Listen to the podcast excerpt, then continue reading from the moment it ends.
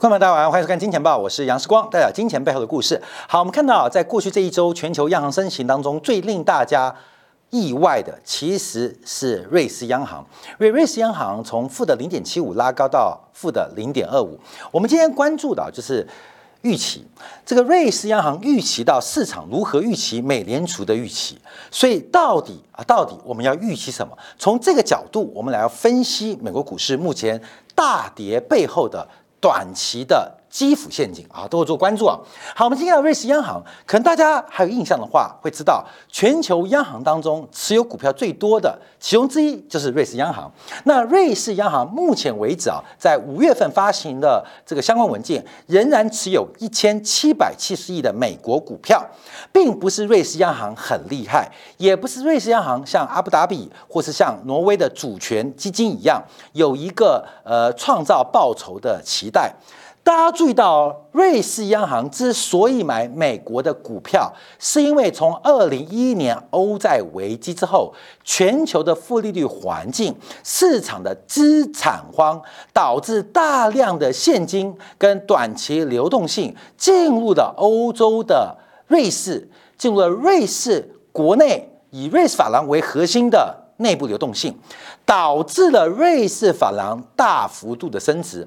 那瑞士本身是高密高高精密啊机械啊啊钟表啊科技行业，受不了瑞士法郎的持续升值。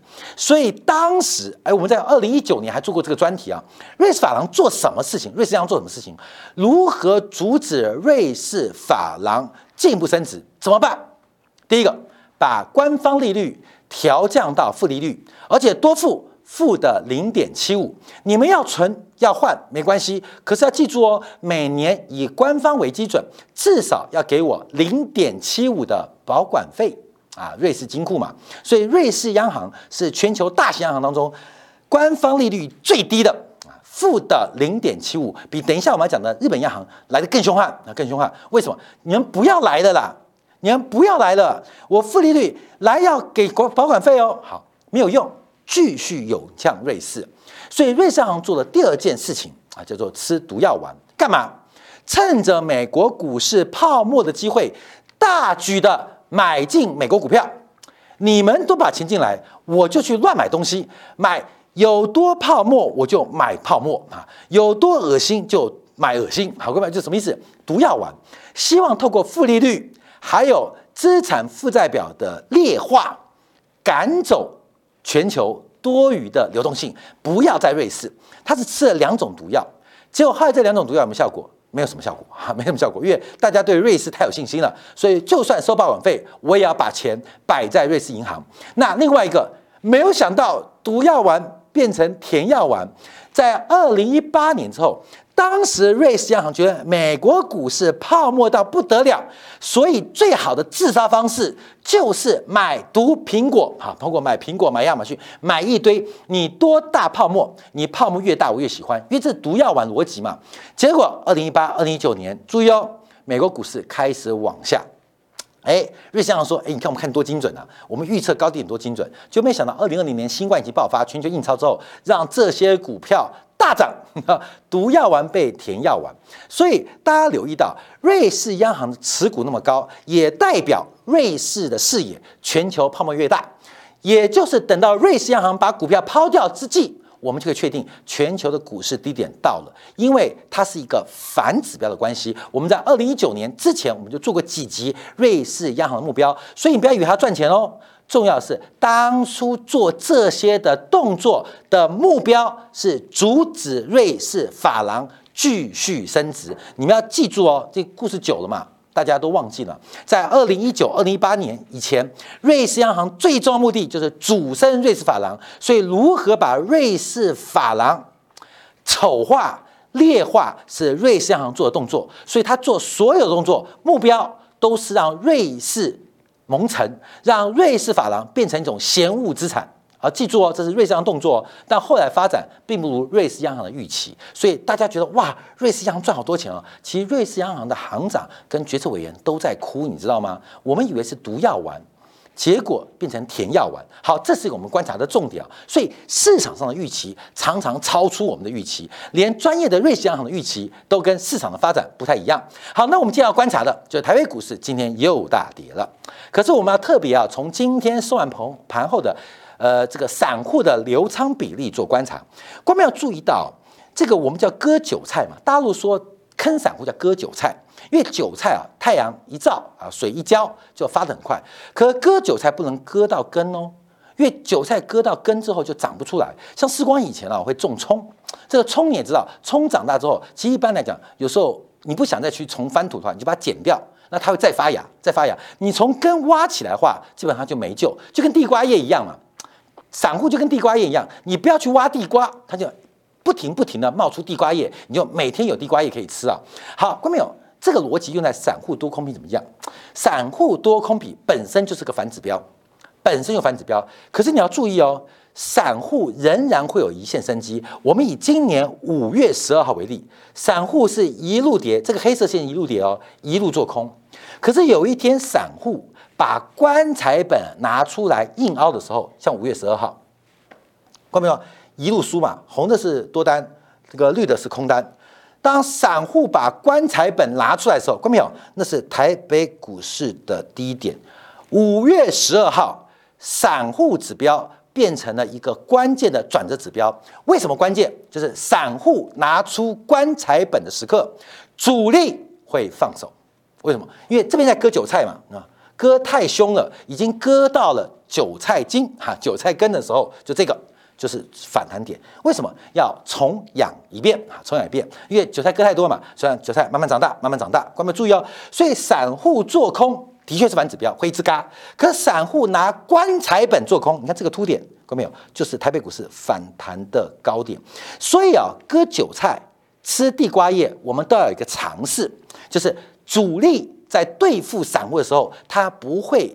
割喉割到断，会留下一线生机，再给你点阳光，再给你点水分，让你重新长大。好，各位朋友，今天台北股市又出现这个机会哦，因为散户真的赔到歪掉，开始挖祖坟啊，懂吗？就祖坟嘛，以前陪葬外公外婆说曾祖父的祖坟挖出来，看有些陪葬品拿来抵押，拿来做多。好，各位们注意哦，好，这边又出现了。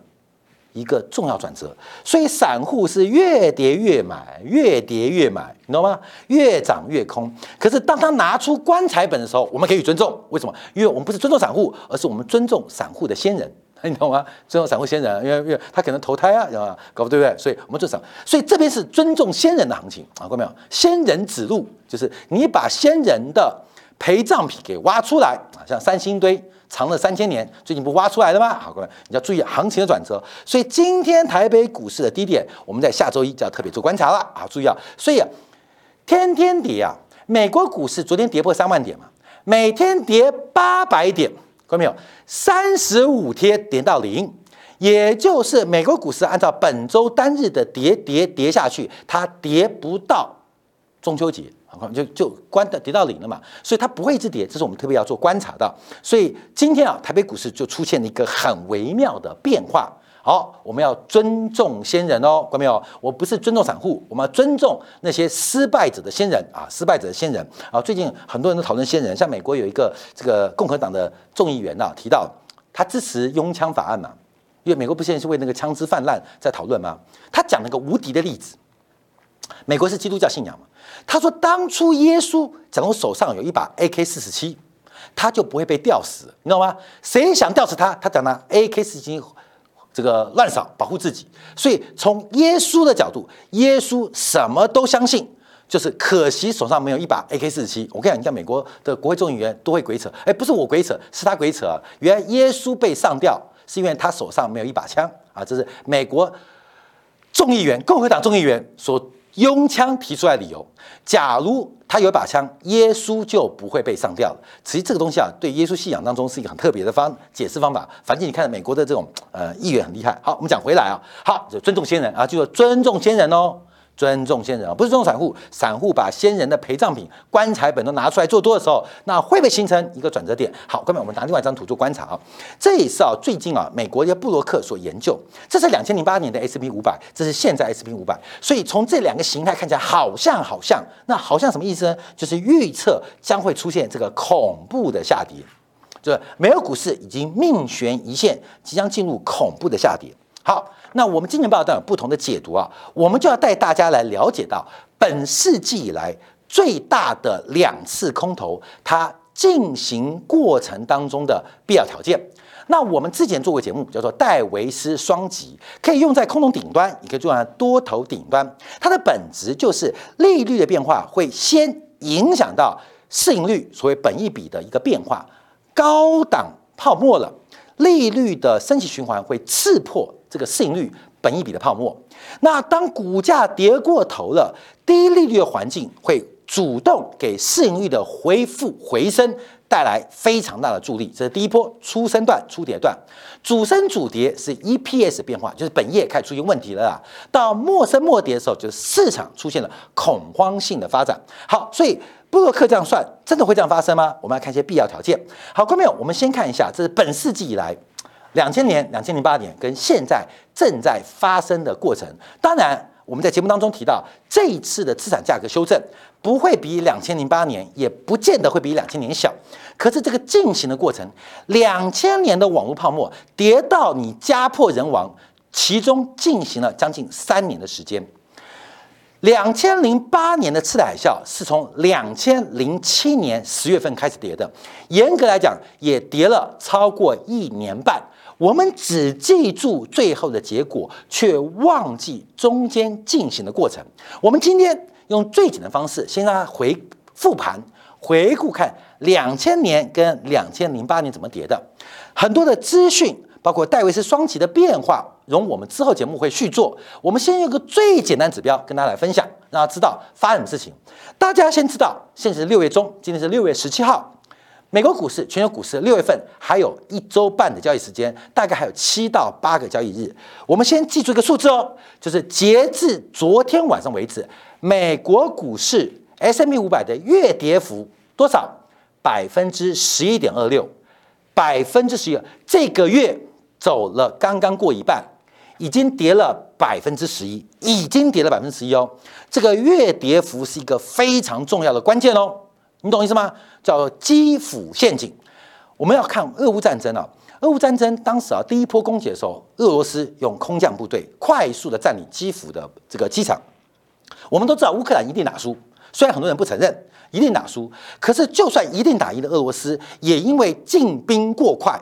大胆的这个出兵，导致在攻击或威胁基辅防御的这个第一波军事行动是以失败告终，这是事实。为什么？因为操之过急啊，所以才有第二波的发展。这个操之过急叫做基辅陷阱。我们现在就要提到六月份，现在是六月十七号，今天六月十七号，六月份才刚刚进行过一半哦。美国股市这个月，这个月。六月份已经跌掉了百分之十一点二六，跌掉了百分之十一哦，这个数字要特别记到哦。啊，好，来我们看一下过去怎么发展。这是两千年美国股市啊崩盘、网络泡沫崩盘的过程。我们看一下，这是有进展的，你知道吗？这个多头也好，空头它不会一次吃到饱。我们看到两千年网络泡沫破灭的时刻，其实两千年的网络高点在一九九九年见到高点。一九九九年见高点，见到高点，两千年网络泡沫，两千年就家破人亡了？没有，其实上，美国股市的起跌是到两千年年底，也就是九月、十月、十一月才开始跌。所以你不要以为是两千年年初开始崩盘哦，并没有。两千年的三月跌过，可是后来又等了半年才开始崩盘。好，注意哦，怎么样进行？看没有？复盘哦，啊。这个普丁叫做普丁大帝嘛，他就看到彼得大帝嘛，看到很多大帝嘛。那俄罗斯的大帝是他的参考依据，所以我们现在看一下空头要怎么进行，让所有投资人了解到。我们看到整个网络泡沫初跌段第一波展现第一波攻击，第一波特别军行动，当时的跌幅最大是两千年九月，单月跌幅是百分之五点三五。等到第一波攻击开始发动之后，观众注意哦，最大的战果空头向下推进嘛，最大跌幅是两千年十一月跌了八点零一，当时已经把投资人给吓坏。当时的空头的修正来的既凶又猛，从九月、十月到十一月开始连续大跌。你在两千年九月的时候，你可能觉得恐慌性已经发生了啊，这就是你的预期被人家预期到了，就是你开始由多翻空的时候，关门发生什么事情？有两个月时间，这月 K 线两个月时间干嘛？不仅没跌，反而涨。又让你怀疑人生，改变信仰，哎，是不是跌完了？啊，跌完了，为什么？因为空头第一波攻击结束，要休整嘛，补弹药的补弹药，换装备换装备，休息养生的恢复养生。所以我们看到第一波段最大的攻击就是八点零一。好，我们看到第二波攻击随后展开啊，就叫基辅陷阱哦。观众注意到这一波怎么结束的？就是在两千零一年的二月，曾经一度。单月的低点啊，就是当年的二月中一度跌掉了百分之十三，操之过急，对吧？行军过快，空头的后勤支援不上，干嘛？留下了一个长上影长下影线，最后这个月跌幅只有七点六四。我们注意哦，好，当整个空头成功攻击之后，因为操之过急，结果呢，干嘛？连续两个月的反弹，连续三个月整理，才把这个点重新光复。重新解放，好，随后又开始末段啊，末段开始酝酿。好，各位你看啊，末段在后面啊，这两千年啊，这边月跌幅六点四一，这边的月跌幅，关表是啊，这边月跌六点四一，这边跌幅是八点一七，关表怎么结束的？后面整理一年喽，因为一度单月大跌百分之十七，又冲过头了嘛。你就像乌克兰战争下，关表你就把俄罗斯部队当做这个效效范本，空头赢了，赢太快。进军扩灌，弹药补给、原汽油、粮食不上，我看没有，就发生这种事情，冲太快，然后干嘛？一二三四五六七八，第九个月，后面整理九个月哦。你看空对不对？空头正在发生，可是我跟你讲，熬死你，多头是没有盼望的，就像一些乌克兰人啊，就像西方媒体是不可能有盼望的。可是空头有有有有有获利吗？没有，九个月哦，关没有？这个跌过头。空方部队因为操之过急，整整休息了九个月，看没懂啊？因为我排上的阿兵那个小王不见了，花了九个月把它找回来，结果只找回两只脚啊，冲太快了。哎，小马呢？小马呢？我们不是工程吗？小马呢？小马呢？回来找到一个屁股啊，看没都不见了。说花了九个月重新认识呃大马啊，大臣大王，啊，九个月。所以我们看到空方最后来看哦。两千零二年网络泡沫最终就是戴维双节的破灭啊，是两千零二年的七月，这是最后赶底哦。当时怎么止跌的？以跌止跌，单月一度大跌百分之二十二，就那个月哦，一度大跌百分之二十二，最后快速的收脚，只跌了百分之七点九。关妹，你听到我的意思没有？我以两千年为例哦，两千年为例哦，你有没有看到单月跌幅超过百分之十的？我跟他报告哦，现在两千二零二年的六月十七号，过去半个月，美国股市到现在为止跌了百分之十一。你觉得像什么？假如今天再跌三 percent，妙了。假如下礼拜再跌五 percent，我告诉你哦，美国股市的空头就结束了。你相信吗？美国空头就结束。美国七月份不仅不会升息，会降息哦。啊，你相信吗？所以。各位，你听懂我意思吗？好，两千年我们看完了，我们再看两千零八年。两千零八年更精彩啊！两千零八年更精彩。两千零八年全球股市的高点是在二零零七年的十月份。好，两千二零零七年十月份开始下跌了。我们看一下第一波攻击啊，就是像俄罗斯的特别军事行动，第一波攻击啊，成功，成功，成功。结果成功过头，在二零零八年一月份一度单月大跌百分之十三。结果呢？中到对方的埋伏跟口袋战术，结果缩脚啊，缩脚，最终是跌了六点一二。然后呢，这月线呢，一个月、两个月、三个月、四个月，到第五个月才跌，等于把空头磨了半年。后面多头是没有盼望，再强调多头不会有盼望，中间一点小小盼望，那是你的幻想啊，你的幻想已经吃药了，嗑药了。可是空头就有希望吗？空头把希望磨光，才有第二波开始的起跌。好过没有？你看起跌很控制哦，就像是俄罗斯的第二波军行动启动了，我只跌八 percent，忍住，缓慢的推兵，缓慢的进军。好过没有？到你看到正式开始跌的，两千零八年六月、七月开始崩盘喽，空方仍然缓步进军，跌九点零八，控制住，不能跌超过百分之十。为什么不能跌百分之十？因为进军太快，后面的弹药粮草。会来不及，战场没有清理，随时都有被游击队伏击的维新。什么游击队？多头游击队。虽然它不足以改变战局，可是不小心就要挨两发，呃，这个子弹哈，子弹。那结果怎么结束呢？我们注意到，到了两千零八年的十月跟十一月，要注意哦，当时就出现了月度跌幅，一度跌了二十八 percent，收脚，再攻。核子弹，这第三波进攻，核子弹都丢了，一度跌了二三趴，再收脚，看到没有？这就见到了后来一直到现在的超级低点，空方彻底被歼灭。二零零八年十一月就是上一次次贷海啸，也就是二零二年到现在为止的超级低点。那我站在什么角度呢？我每次强调，我在这时候买房的嘛，有没有？所以逻辑是这个逻辑。所以我们现在回看现在，到底美国股市要跌多少？到底美国股市要跌多少？第一波攻击，哎，不管是两千年、两千零八年的发展啊，二零二年一月份开始攻击了啊，跌了五点二六，到了四月份发动攻击啊，这是关键财富转折，跌了百分之百八，控制的很好哦。可是这个月哦，有点失控，你知道吗？跌了百分之十一。按照两千年跟两千零八年的惯性，这个跌幅假如再扩大，我现在可以画出后面的 K 线哦。嗯嗯嗯嗯嗯嗯，看我涂鸦，然后这边嗯嗯嗯，这个是黑的，来我画贴影给他，嗯黑，哎这是蓝的，黑的，哦来画，看时光涂鸦，哦哦，然后再换个颜色，呃蓝色，啊我也不知道怎么线啊，随便啊随便，快点，这一到就到年底喽，就到年底喽，就到年底喽，就到年底了，所以啊，我们从过去经验，不管多头跟空头。不见喷出不回头，而这个美国股市到现在啊，看没有？感觉有一点点自信心肥大啊，自信肥大。尤其面对了像类似台北股市的散户们，开始挖祖坟，把曾祖父、曾曾祖父、玄祖父、玄玄祖父的陪葬品拿来给你凹身家的时候，你要注意到哦，这叫做神鬼骑兵。懂吗？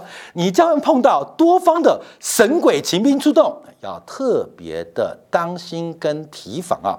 好，最后啊，因为我们神鬼骑兵讲太久，我要讲日本央行动作啊。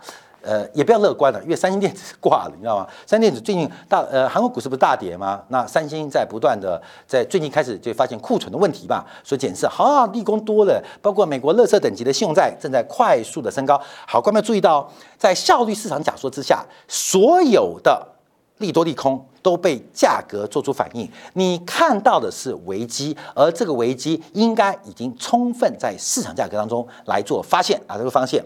好，另外我们看到美国制造业指数也在往下啊，这个趋势比较重要，因为从费城半导体的呃费城 FED 的分行，还有包括了纽约分行啊，这个美国经济其实很糟糕哦，后面美国经济很糟糕，会不会更糟糕？会，可是很糟糕的状态应该已经被美国股市定价哦，至少在现阶段，你懂意思了吗？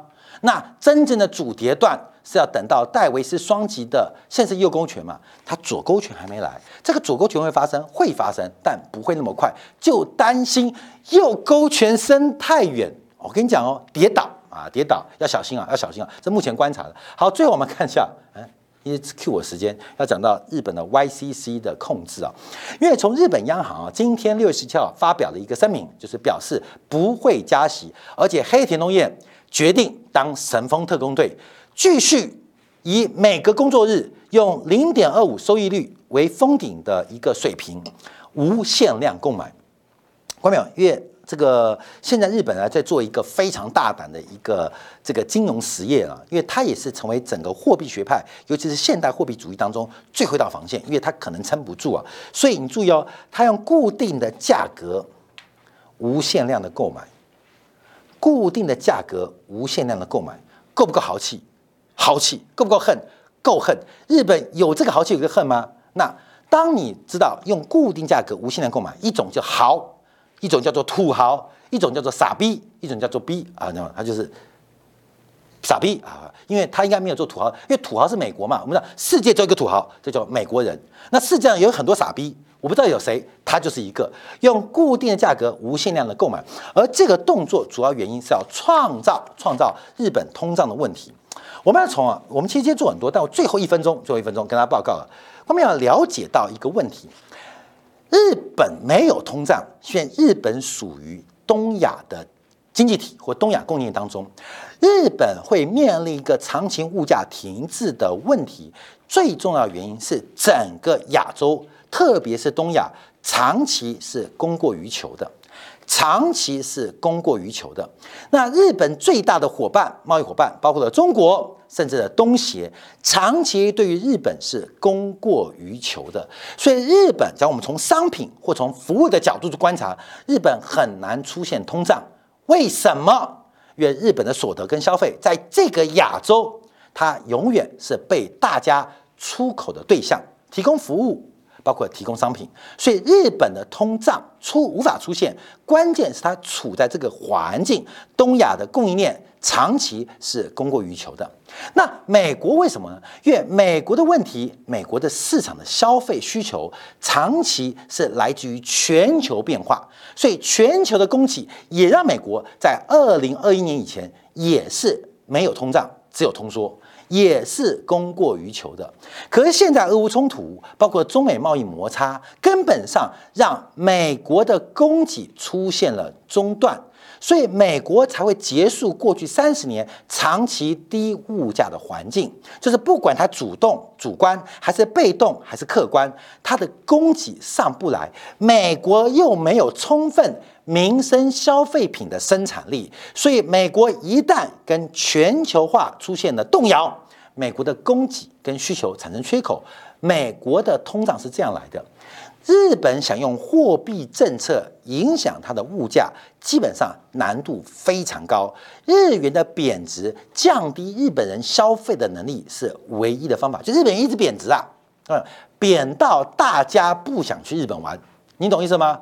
贬到大家不想去日本去这个消费啊，基本上就是让不想买日本商品啊，或是这个日本人买不起啊，基本上让一路贬值，贬到变第三世界国家，才能解决大量往日本出口的问题。这是个供需简单逻辑，所以美国可能会成功。量化宽松 Q 成功，但日本不可能成功。不管是在属的东亚经济体当中，还是日本本身的生产能力、制造能力，都让日本非常难见到通胀。而这个结果，既不会有通胀，也不能改善产出跟就业。唯一一条去处就是贬不完的日元，没有最低，只有更低，这是日元唯一的方向。好，观众朋友，我们在今天周末啊，特别从美国股市的一个经验，还有人家拿出棺材本。神鬼齐兵哦，多方请出神鬼亲密手，观妙要特别注意到六月底的行情变化。六月的行情变化会影响到下半年行情的节奏跟发展，分享给所有的观众朋友。我们下周一同一时间晚上八点，杨世光在《见报》与各位再会。